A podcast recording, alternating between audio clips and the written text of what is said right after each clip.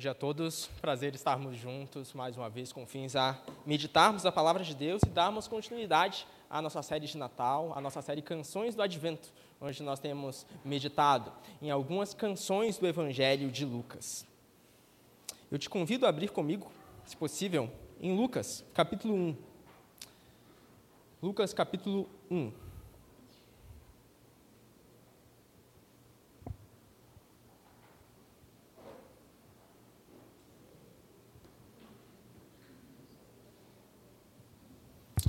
Nós meditamos no primeiro domingo deste mês no Cântico de Maria, onde nós vimos a Deus manifestando a sua graça através da dádiva que Maria recebeu em ser instrumento do Senhor para trazer o Salvador ao mundo.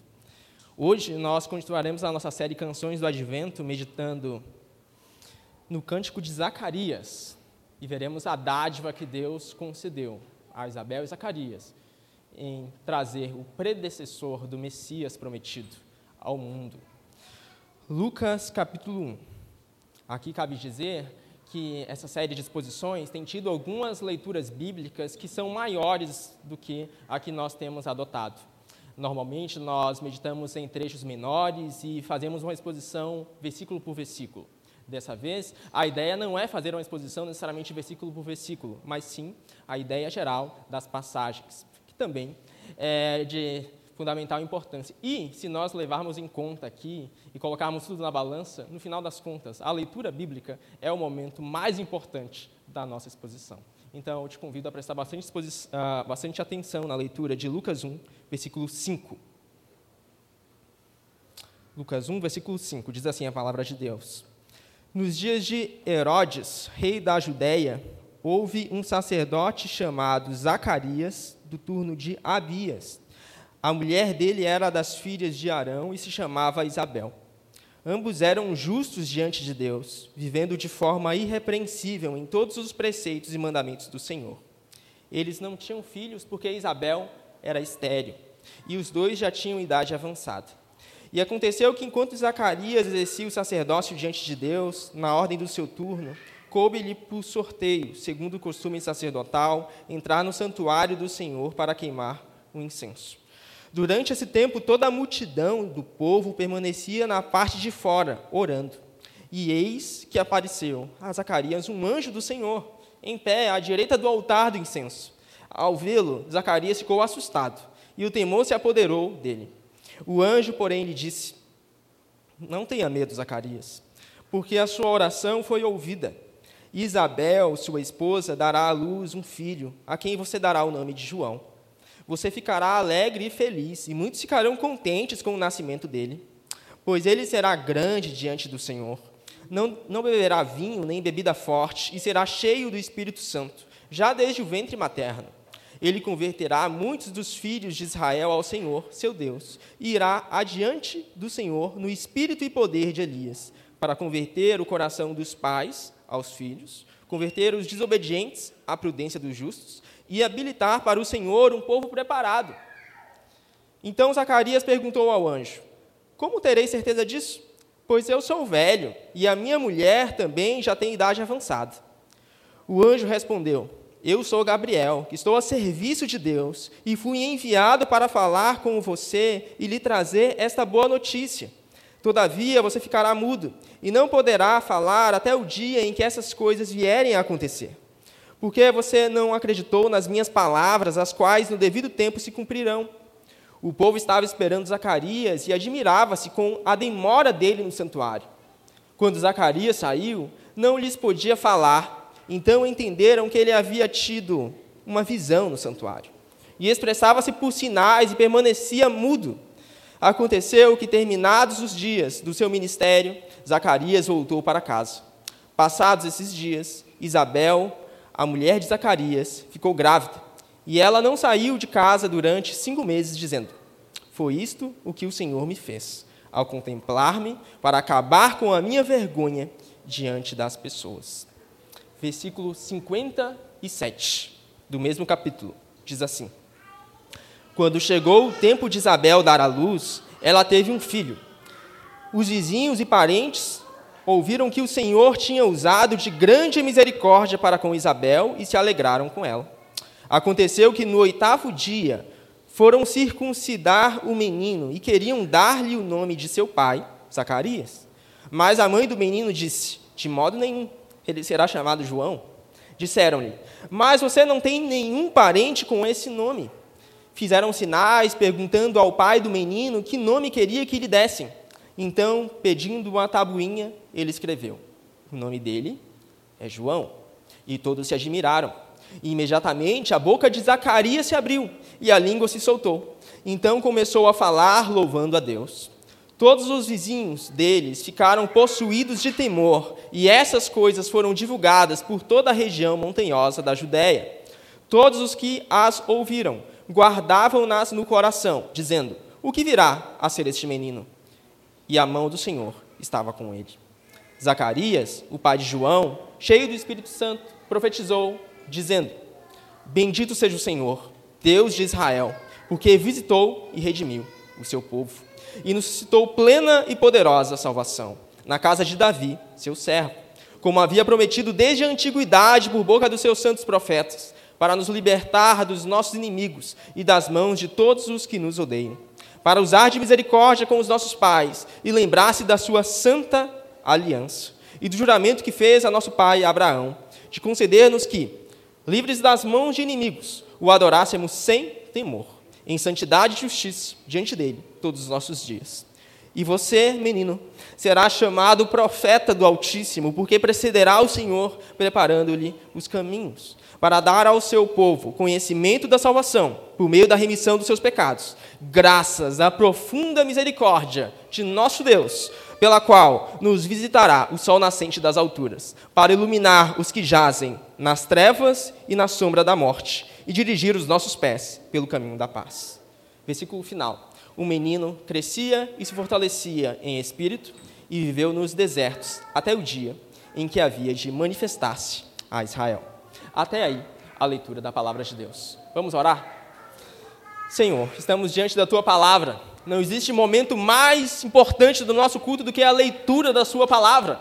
E tudo o que for dito depois, no máximo, pode ser uma nota de rodapé do que o Senhor diz. Portanto, que possamos entender o que o Senhor quer comunicar ao seu povo, que possamos entender o que o Senhor quer falar a cada um de nós e possamos aplicar a Sua palavra dada a nós aos nossos dias. Ajuda-nos, abre os nossos olhos e toca os nossos corações para a glória do Teu nome, no nome do Senhor Jesus. Amém. Amém. Irmãos, alguns de nós, em nossa caminhada cristã, temos de lidar com sentimentos negativos. Alguns de nós podemos enfrentar por várias partes da nossa vida, da nossa caminhada e dos nossos dias, o sentimento negativo de abandono. Nós podemos sentir como se Deus tivesse nos abandonado. Nós oramos, ok, nós oramos sim. Mas parece que Deus não responde às nossas orações. Nós pedimos, sim, suplicamos, mas algo dentro de nós diz como se Deus não respondesse, como se Deus estivesse longe, como se Deus não falasse mais hoje. Algo dentro de nós, algum sentimento negativo, nos impulsiona a pensar que Deus nos abandonou. Então nós podemos nos sentir angustiados, tristes, um vale escuro da alma. E, às vezes, esse sentimento de abandono pode nos fazer pensar até que Deus está irado conosco. Esses são pensamentos que podem sobrevir, inclusive na mente de cristão, sim. Como se Deus estivesse irado com algo que nós realizamos ou com algum ato ou atitude que nós tivemos no passado. Nós podemos pensar, muitas vezes, que Deus está irado e por isso ele não, não, não nos ouve. Afinal, se Deus está irado, por que ele irá nos escutar? Se Deus está irado conosco, para que, que ele vai dar ouvido às nossas orações? Esse sentimento pode ser um sentimento que perturba a muitos de nós. E talvez não te perturbe hoje, mas tenha te perturbado algum dia. Como se Deus estivesse longe demais para te ouvir. Como se Deus estivesse irado, com o rosto virado, e não pudesse ver o seu sofrimento, olhar para a sua face e também se compadecer da sua dor. É como se Deus estivesse longe de você, no final das contas. Pois bem, se você luta com esse sentimento de abandono ou de ira, Zacarias se sentiu assim. Zacarias se sentiu assim. Inclusive, se nós olharmos o início da passagem que nós lemos, nós vemos que Zacarias ele lutava com um sentimento de abandono. Ele orou a Deus por toda a sua vida, para que Deus lhe concedesse um filho. Ele tinha pedido, tinha suplicado, tinha clamado, implorado, rendido-se aos pés do Senhor: Meu Deus, me concede um filho. Mas Deus nunca havia respondido aquilo. Deus tinha retardado a resposta a Zacarias. E Zacarias podia muito bem se sentir abandonado. Ele era um servo fiel, ele era um homem justo. O início do capítulo 1 diz muito bem isso. Zacarias era um homem justo, temia Deus, era um sacerdote do Senhor. Mas ele lutava com um sentimento de abandono. Deus, por alguma razão, a, não tinha respondido a Zacarias. E, pois bem, a mulher de Zacarias, Isabel, se sentia humilhada. Nós vemos isso posteriormente no capítulo 1, especialmente no versículo 25, quando a Isabel se alegra ah, em Deus lhe responder a oração. Ah, nós vemos que ah, ela diz que Deus retirou ela da humilhação. Então, Isabel se sentia humilhada. Não pense que a Isabel ficava bem quanto, com, quanto àqueles sentimentos. Ela se sentia assim, abandonada, e Zacarias também. E eles podiam muito bem pensar também que Deus estava irado com eles. E isso fica bastante nítido nesse episódio que nós acabamos de ler.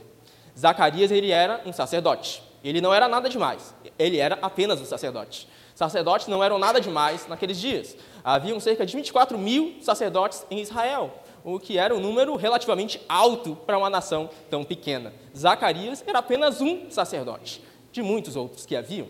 E a sacerdotes, eles oferecem sacrifício a Deus e oferecem incenso também, em nome do povo para fazer a intermediação entre o povo e Deus. E Zacarias fazia isso, como qualquer outro sacerdote. E sacerdotes, eles ofereciam incenso duas vezes no dia, uma vez pela manhã, uma vez pela tarde, todo santo dia, sem exceção. E para os 24 mil sacerdotes de Israel oferecerem cada um deles incenso uma vez na vida, teriam de se passar 65 anos. E a escala não se repetia. Então é bem possível que essa seja a primeira vez que Zacarias está entrando no santuário para oferecer incenso ao Senhor. Não era uma ocasião comum. E Zacarias era um senhor de idade, ele já estava na idade avançada, ele pensava assim: meu Deus, eu já, já estou descendo a ladeira da vida, não tem mais nada de novo para acontecer nas minhas, na minha vida. Não, não vai acontecer mais nada de novo nos meus dias. Mas então Deus começa a operar, Deus começa a trabalhar, Deus chama eh, Zacarias a oferecer incenso, o que não é uma ocasião especial, é uma ocasião especialíssima. Ele talvez nunca tenha feito aquilo. E ele estava realmente impressionado com a oportunidade que Deus estava concedendo a ele. E já estava por demais impressionado para pensar que algo ainda mais extraordinário pudesse acontecer. Pois bem, Zacarias vai. Zacarias entra no santuário, acompanhado de um auxiliar, como normalmente era o costume. E ele começa a se aproximar do altar de incenso, onde ele irá ali deixar o, o, o incenso no altar e rapidamente sair do santuário. Afinal, a oferta do incenso era extremamente rápida. Tanto é que as pessoas ficavam do lado de fora, orando, enquanto o sacerdote entrava e saía. Era algo rápido. Todo mundo estava lá, orando, enquanto Zacarias entrava no santuário. Mas acontece que algo estranho acontece dentro do santuário. Algo diferente, ainda mais especial, acontece lá dentro, enquanto Zacarias vai se aproximando perto do altar de incenso. O versículo 11 nos coloca isso de um modo um pouco irônico. E eis que apareceu a Zacarias um anjo do Senhor em pé à direita do altar do incenso. Mas, Senhor, eu já estou numa idade avançada. E eu pensei que realmente nada pudesse acontecer de especial em minha vida. Então Deus o chama a oferecer incenso. Então, mais uma vez, algo ainda mais extraordinário acontece. Um anjo aparece. É de se esperar que Isaías treme de medo, como diz o versículo 12. O versículo 12 diz que ah, Zacarias ficou apavorado de temor, ficou cheio de medo. Talvez, pense comigo, o que será que Zacarias pensou? O que será que passava na mente de Zacarias quando ele viu um anjo na frente do altar de incenso? Ele nunca tinha oferecido ah, incenso na vida, e agora é a primeira vez e ele vai e um anjo lhe aparece. Bem, ele nunca tinha ouvido um relato de um sacerdote que entra no santuário e vê um anjo do lado do altar do incenso. Talvez Zacarias pensasse: essa é a hora que eu vou ser consumido. é óbvio que foi para isso que eu fui chamado. nada de diferente poderia acontecer. É óbvio que foi para isso que eu fui chamado aqui. Eu vou ser julgado por Deus. O anjo, muito possivelmente, vai aparecer na minha frente com uma foice na mão e vai me dividir ao meio. Talvez Zacarias pensasse: esse é o meu momento. Eu vou ser devorado aqui. Eu não vou sair mais. Eu vou ser humilhado mais do que todos os outros que vieram antes de mim. Zacarias, de fato, pensava que Deus pudesse ter o abandonado. Zacarias, de fato, pensava que Deus poderia estar irado.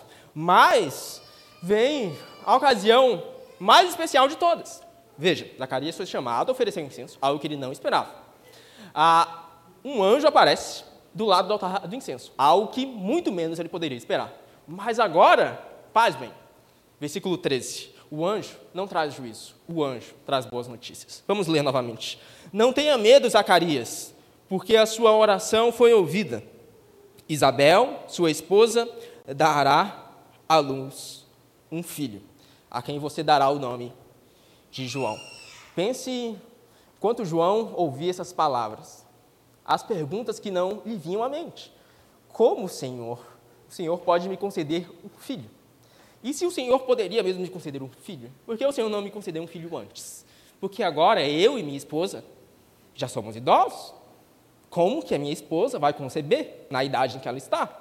São apenas algumas dúvidas que começam a vir ah, na mente de Zacarias, mas o anjo continua, versículo 14. Você ficará alegre e feliz, e muitos ficarão contentes com o nascimento dele. O que é estranho, porque é, Zacarias, nesse momento, estava muito assustado. E era muito difícil de imaginar como ele poderia, de fato, ficar alegre e feliz naquele momento. Mas o anjo continua. Versículo 15 pois ele será grande diante do Senhor. Não beberá vinho nem bebida forte, e será cheio do Espírito Santo, já desde o ventre materno. Além de ter um filho, Zacarias está recebendo a promessa de que o seu filho será grande. Então, o anjo realmente parece estar ultrapassando aqui todos os limites conhecidos e desconhecidos também. Então, nós chegamos ao versículo 16 ele converterá muitos dos filhos de Israel ao Senhor, seu Deus, e irá adiante do Senhor no espírito e poder de Elias, para converter o coração dos pais aos filhos, converter os desobedientes à prudência dos justos, e habilitar para o Senhor um povo preparado. Zacarias sabia muito bem o que se tratava quando o anjo dizia que viria um, alguém no poder de Elias. Zacarias conhecia muito bem as promessas de Israel. Zacarias sabia muito bem que haveria de vir um predecessor do Messias que viria no poder de Elias, mas que Zacarias seria o pai daquele menino. Zacarias não pode conceber, Zacarias não pode acreditar. Como assim, Senhor? E é no versículo 18 que todas as dúvidas de Zacarias vêm à tona. Elas já estavam lá. Zacarias entrou no santuário se sentindo abandonado. Zacarias entrou no santuário pensando que Deus estivesse irado. Zacarias entrou no santuário com muitas dúvidas, mas aquelas dúvidas não tinham aparecido ainda, não tinham havido ocasião. Mas agora, quando Deus lhes traz as suas promessas, então Zacarias não pode mais segurar. Zacarias diz: Como terei certeza disso? Pois eu sou velho e a minha mulher também já tem idade avançada. Veja, Zacarias questiona um anjo, mesmo perante a aparição sobrenatural que Deus está ocasionando ali. Zacarias o questiona. As dúvidas lhe vêm à mente. E, de fato, como o juízo por Zacarias ter ah, questionado o anjo, nós vemos posteriormente que Zacarias fica mudo. Sim, e a esse momento, Zacarias estava muito preocupado com aquilo que ele iria falar para aquelas pessoas que estavam lá fora do santuário, orando por ele, enquanto ele entrava no santuário para oferecer incenso. Porque Zacarias estava se demorando muito. E ele já estava começando a ficar preocupado com as coisas que ele iria dizer, com as explicações que ele iria conceder. E ele queria algo para falar. Então ele pergunta: Senhor, me dá alguma coisa para falar. O que o Senhor quer que eu fale? Que um anjo apareceu enquanto eu fui oferecer licença e agora eu recebi a promessa que eu terei um filho e esse filho será grande mais, que será o grande predecessor do Messias? É isso mesmo que o Senhor quer que eu fale? Ironicamente, Zacarias fica mudo. Mudo até o nascimento do menino. Veja, talvez você peça também algo a Deus há muito tempo. Talvez você reclame a Deus há muito tempo por algo. Talvez seja a cura de uma enfermidade, talvez seja a mudança de um temperamento, talvez seja alguma mudança relacional, talvez algo na sua estrutura, talvez você já peça a Deus isso há muito tempo. E há tanto tempo que você pediu, você diz para Deus assim: Senhor, Senhor nunca me concedeu isso. Não é possível que o Senhor possa me conceder um dia.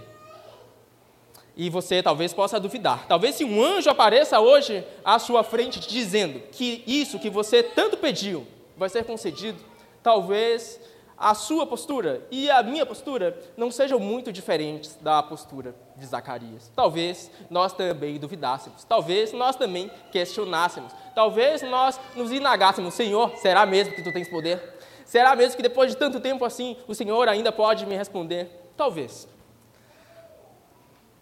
Mas será mesmo que Deus não tem poder para fazer o que Ele quer no momento que Ele quer? Porque veja, Deus não apenas responde às nossas orações, Ele responde também às nossas orações no momento certo, no tempo certo.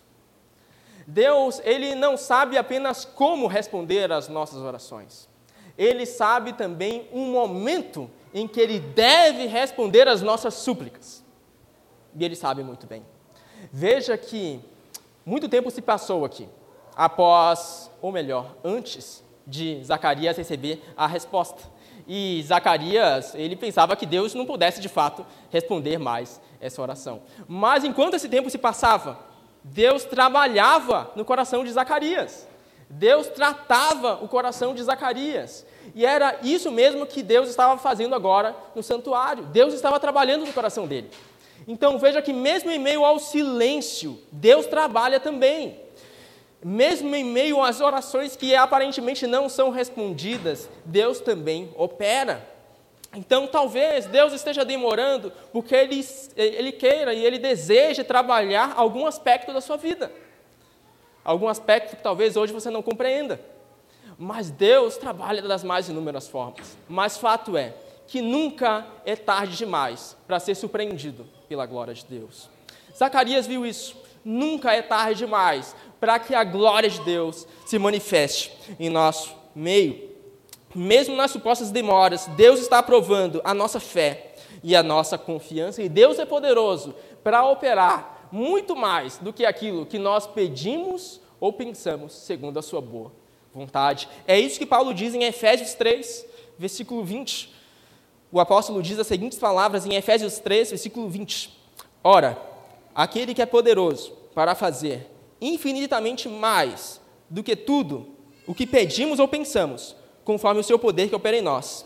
A Ele seja a glória na Igreja em Cristo Jesus, por todas as gerações, para todos sempre. Deus é poderoso para fazer infinitamente mais do que aquilo que nós pedimos ou pensamos. Deus é poderoso para nos responder de um modo que nós sequer imaginamos, como ele fez com Zacarias. Zacarias só tinha pedido um filho, apenas isso, apenas um filho. Podia ser a criança mais comum da face da terra, era simplesmente isso que ele queria. Mas Deus responde no tempo certo, e ele concede a Zacarias infinitamente mais do que Zacarias cogitava, pensava ou sequer desejava. Deus concede a Zacarias não um filho qualquer, mas um grande filho, o predecessor do Messias, tão esperado, tão prometido no Antigo Testamento. É isso que Deus promete. E talvez seja por isso que Deus esteja demorando também. Deus é poderoso para nos surpreender. E nunca é tarde demais para ser surpreendido pela glória de Deus. João Batista era realmente alguém bastante especial. Não apenas Zacarias se sentia abandonado, a bem da verdade. Mas também o povo de Israel se sentia abandonado. Na verdade, o povo de Israel enfrentava um tempo muito grande onde Deus não falava mais. Já tinham se passado 400 anos, 400 anos de silêncio. 400 anos de que Deus parecia não falar mais. 400 anos sem que um profeta fosse enviado ao povo para trazer a mensagem de Deus. O povo de Israel olhava para aquelas nações ao redor que os dominavam e se sentiam, meu Deus, o Senhor nos abandonou. O povo de Israel se sentia como que exilado na sua própria terra, porque eles estavam em Israel, mas na verdade o Império Romano os dominava. E eles pensavam assim: Senhor, não somos a tua herança, não somos o teu povo escolhido pelo Senhor para as boas obras, e agora nós estamos aqui e olhamos ao redor o Império Romano nos domina e nós somos oprimidos por essa nação alheia. E já se passaram 400 anos, Senhor, e nenhum profeta foi enviado. E até agora o Senhor não fala mais. Onde o Senhor está, afinal? 400 anos sem ouvir a voz de Deus. Mas veja, mesmo em meio ao silêncio, Deus estava trabalhando para corrigir o seu povo, para trabalhar o seu povo e para fazê-lo um povo santo e irrepreensível. E o povo de Israel se lembrava de uma promessa antiga. Essa promessa marca o livro de Malaquias. E Malaquias foi certamente um dos livros, um dos últimos livros do Antigo Testamento, e muito provavelmente o último livro do Antigo Testamento a ser escrito, mas certamente um dos últimos. Em Malaquias, nós vemos muito claramente a promessa do Messias. Se você olhar no, na Bíblia que nós temos, antes de Mateus, o primeiro livro do Novo Testamento, nós temos Malaquias.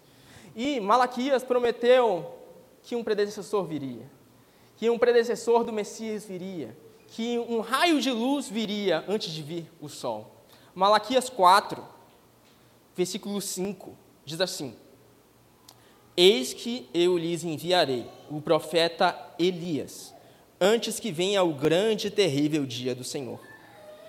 Ele converterá o coração dos pais aos seus filhos, e o coração dos filhos aos seus pais, para que eu não venha e castigue a terra com maldição. Estes são, possivelmente, os últimos dois versículos do Antigo Testamento. É assim que o Antigo Testamento acaba com a promessa de que um predecessor do Messias viria, trazendo a boa notícia de que logo após ele, um Salvador viria ao mundo. É assim que a, essa promessa fica gravada na memória do povo de Israel. Sempre que alguém ouvia de Elias, logo ah, se lembrava dessas promessas de Malaquias, de que sim, viria um profeta no poder, no espírito de Elias, que precederia a vinda do Salvador. Essas promessas estavam impressas no coração de cada israelita, estavam impressas na memória e no coração de cada um deles. Eles esperavam ansiosamente por aquilo. Mas 400 anos se passaram. E 400 anos que esse profeta tão prometido e tão esperado não vem. À luz desse pano de fundo, fica claro porque Lucas 1 é uma ocasião tão especial. A vinda desse menino, que agora ganha nome e se chama João, era muito esperada pelo povo de Israel. Eles esperavam, oravam, clamavam a Deus há centenas de anos por aquilo. E Deus não respondia ainda. Mas veja que, de modo improvável, Deus responde: Pois nunca é tarde demais para ser surpreendido pela glória de Deus. Vale dizer que esse menino, que é o predecessor do Messias, que é alguém muito especial, ele não é o Messias. Ele é o predecessor do Messias. E ele estava, assim, reservado um lugar muito especial. Mas ninguém melhor do que o evangelista João para nos falar sobre João Batista. O apóstolo João, que não é João Batista, ele escreve em seu evangelho, Evangelho de João, capítulo 1, versículo 6, as seguintes palavras. João 1, versículo 6. Houve um homem enviado por Deus, e o nome dele era João. Este veio como testemunha para testificar a respeito da luz, para que todos viessem a crer por meio dele. Ele não era luz, mas veio para dar testemunho da luz, a verdadeira luz, que vindo ao mundo ilumina toda a humanidade. É verdade, João Batista não era o sol, mas João Batista era um raio de sol. E quando os israelitas olhavam aquele raio de sol, eles sabiam que o sol ele estava prestes a nascer. Por isso, aquela ocasião era tão especial, porque João Batista era mais do que um simples menino nascendo. Era a manifestação viva de que Deus não havia abandonado o povo. Era a manifestação viva de que, mesmo depois de tanto tempo, de 400 anos de silêncio, Deus não estava irado. Deus queria redimi-los. Deus queria visitá-los. Deus queria impactá-los com as boas novas. É isso que João Batista representa. João Batista representa o cuidado providencial de Deus, o cuidado misericordioso do Senhor para com o seu povo. E então, Zacarias, ele tem um privilégio de ver o seu filho tão esperado nascer. E alguns ah, até questionam se não poderiam dar o nome dele de Zacarias. Zacarias estava mudo, né? Ele não podia falar. Mas então, o versículo 61, 62, na verdade, diz assim: Fizeram sinais perguntando ao pai do menino que nome queria dar, queria que lhe dessem. Então, pedindo uma tabuinha, ele escreveu: O nome dele é João. E todos se admiraram. E nesse momento, quando João Batista nasce, e quando ele completa oito dias de vida e vai ser circuncidado e ganha nome, neste momento, Deus abre os lábios de Zacarias, que passaram longos meses mudos. Deus abre os seus lábios e ele começa a cantar. Ele começa a exaltar o nome do Senhor. E o que ele canta? Bem, o que ele canta está registrado entre os versículos 68 e 79. Esse é o cântico de Zacarias. Zacarias canta. Ele canta Primeiramente, porque Deus se lembra da aliança que fez com seu povo. Deus não havia se esquecido. 400 anos de silêncio se passaram, mas Deus não havia se esquecido das suas promessas. Deus estava cumprindo a sua santa aliança que ele havia feito com Abraão, com Isaac e com Jacó. Deus se lembrava e Deus estava visitando o seu povo. Versículo 68. Bendito seja o Senhor, Deus de Israel, porque visitou e redimiu o seu povo e nos suscitou plena e poderosa salvação na casa de Davi, seu servo. Sim, Deus ainda se lembrava das promessas que ele havia feito a Davi. Deus se lembrava que Deus tinha prometido a Davi que um descendente se assentaria e reinaria para sempre do trono de Davi. Deus não havia se esquecido disso. Haviam passado longas centenas de anos, sim, mas Deus não muda. E Deus cumpre as suas promessas e os seus planos no tempo certo. Versículo 70 como havia prometido desde a antiguidade, por boca dos seus santos profetas. Sim, Deus se lembrava dos seus santos profetas. Ele se lembrava das palavras de, Isa de Isaías, de Jeremias, de Ezequiel, de tantos outros que profetizavam a palavra do Senhor e que anunciaram que o Messias viria. Sim, Deus se lembrava de tudo aquilo. Versículo 71 para nos libertar dos nossos inimigos e das mãos de todos os que nos odeiam, para usar de misericórdia com os nossos pais e lembrar-se da sua santa aliança e do juramento que fez a nosso pai Abraão. Sim, Deus lembrava da sua santa aliança. Sim, Deus lembrava do que ele havia prometido a Abraão, que eh, uma descendência tão numerosa quanto os grãos de areia ou contra as estrelas do céu viria. Sim, Deus se lembrava disso e Deus estava preservando a sua santa aliança. Deus não havia se esquecido. Muitos anos poderiam ter se passado, mas Deus permanece o mesmo e ele cumpre as suas promessas no tempo certo, para a glória do Senhor. Versículo 74: De conceder-nos que, livres das mãos de inimigos, o adorássemos sem temor, em santidade e justiça, diante dele, todos os nossos dias. Veja que Zacarias canta.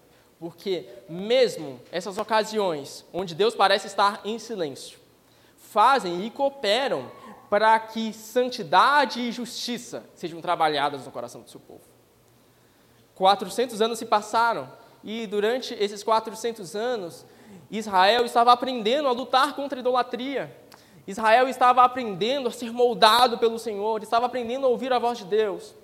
No final das contas, não foram 400 anos de silêncio, foram 400 anos onde Deus os estava aprovando para que a sua fé fosse forjada, para que a sua fé fosse moldada. Mesmo nesses 400 anos de silêncio, Deus não os havia abandonado.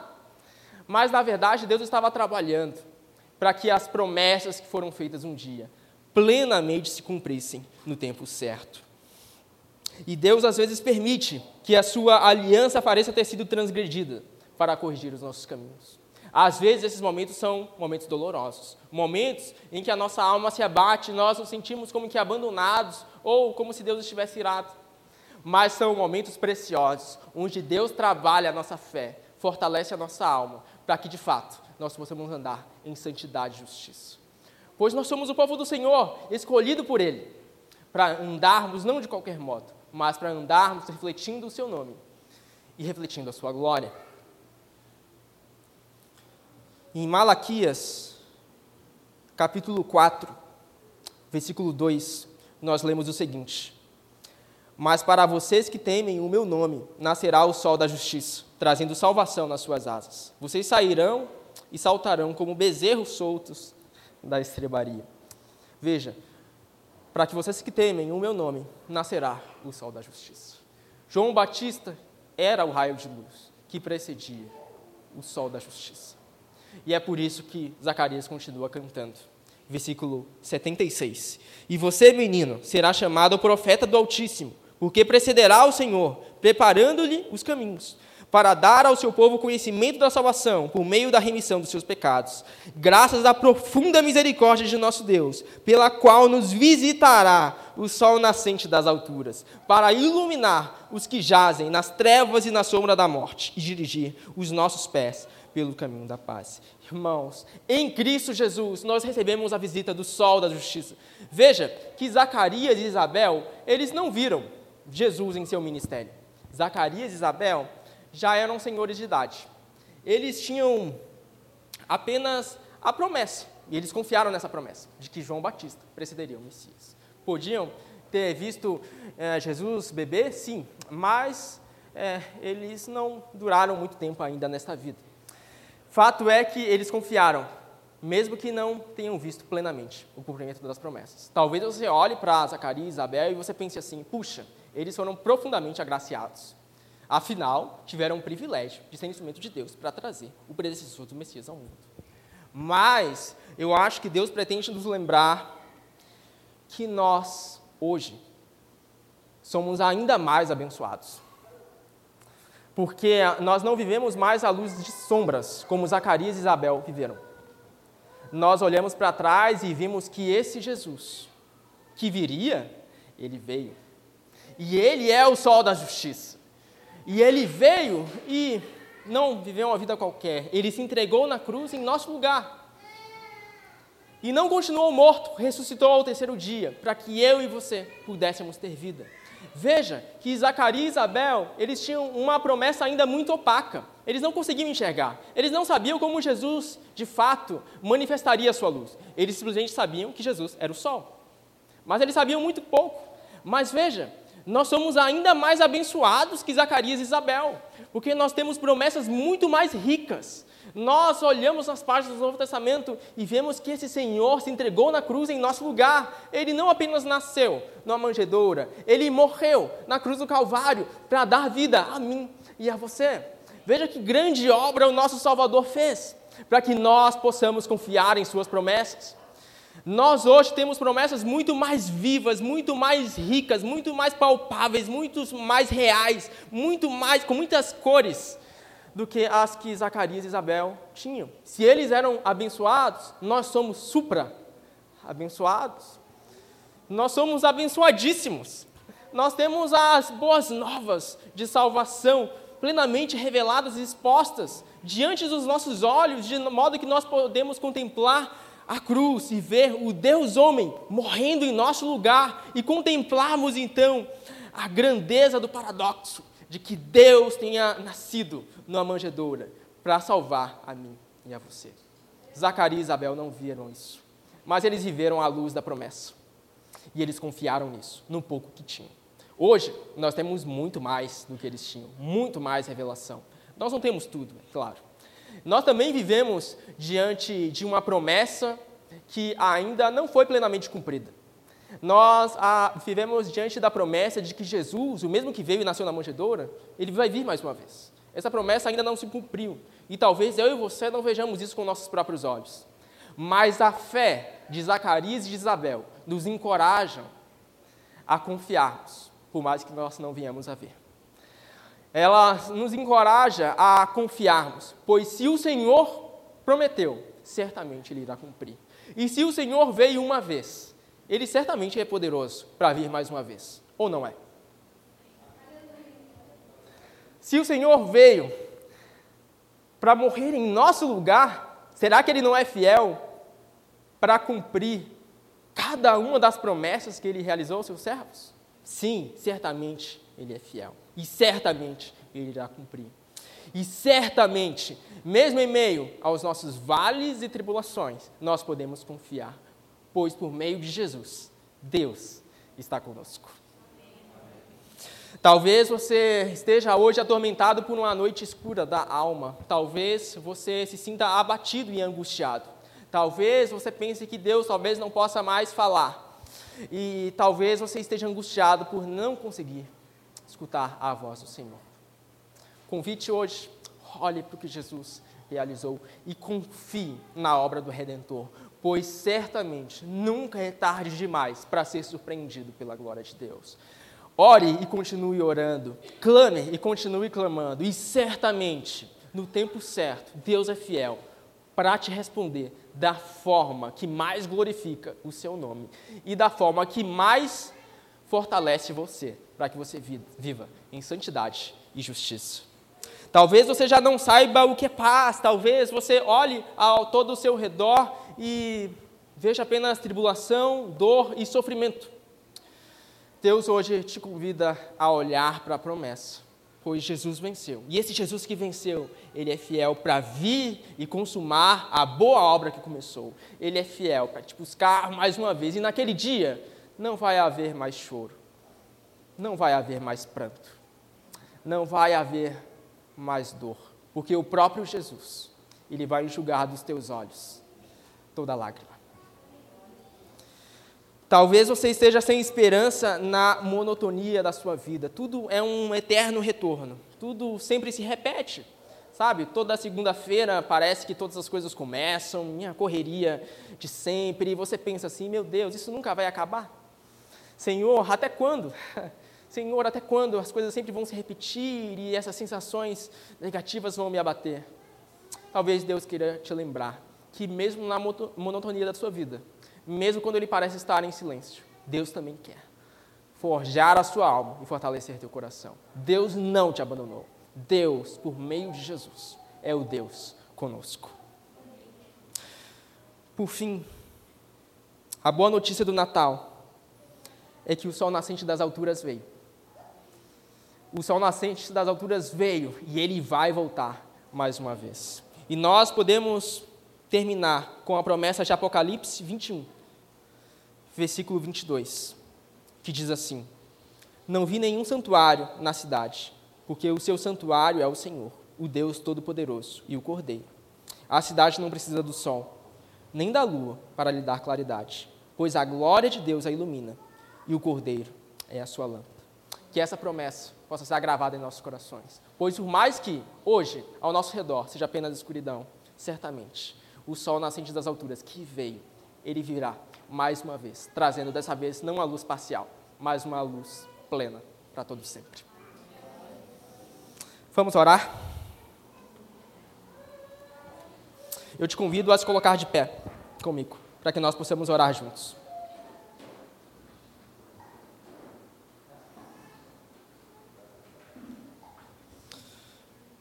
Vamos orar. Senhor, obrigado porque o sol nascente das alturas veio. Veio para nos resgatar, veio para alcançar os nossos corações, nos tirar do vale da sombra da morte, nos trazer a sua luz. E por mais que hoje tenhamos que lutar com tormentas e com momentos escuros, o Senhor é fiel para segurar em nossas mãos e nos conduzir até o fim. Portanto, mesmo em meio ao vale e aos momentos onde nos sentimos abandonados e sozinhos, nos ajuda a ver que o Senhor não se esqueceu de nós. O Senhor não está irado. Na verdade, o Senhor, em Jesus Cristo, levou toda a ira que nós merecíamos levar. E por meio de Jesus Cristo, agora nós podemos desfrutar da paz que excede todo entendimento. E por mais que nessa vida nós ainda tenhamos de lutar com tormentas, naquele dia, quando Jesus vier, a aurora plena será trazida e ali não haverá mais choro nem dor. Que essa promessa esteja gravada em nossos corações que essa seja a mensagem do Natal, que nós possamos nos alegrar em proclamar e anunciar, que nós possamos viver na esperança que esse redentor que veio, ele virá mais uma vez para nos buscar. Enquanto isso, nos dá bom ânimo, para que possamos olhar para Jesus e confiar, possamos olhar para o redentor e viver e possamos assim sermos moldados por Ti em santidade e justiça, para a glória do Seu santo e poderoso nome, no nome do Senhor Jesus. Amém.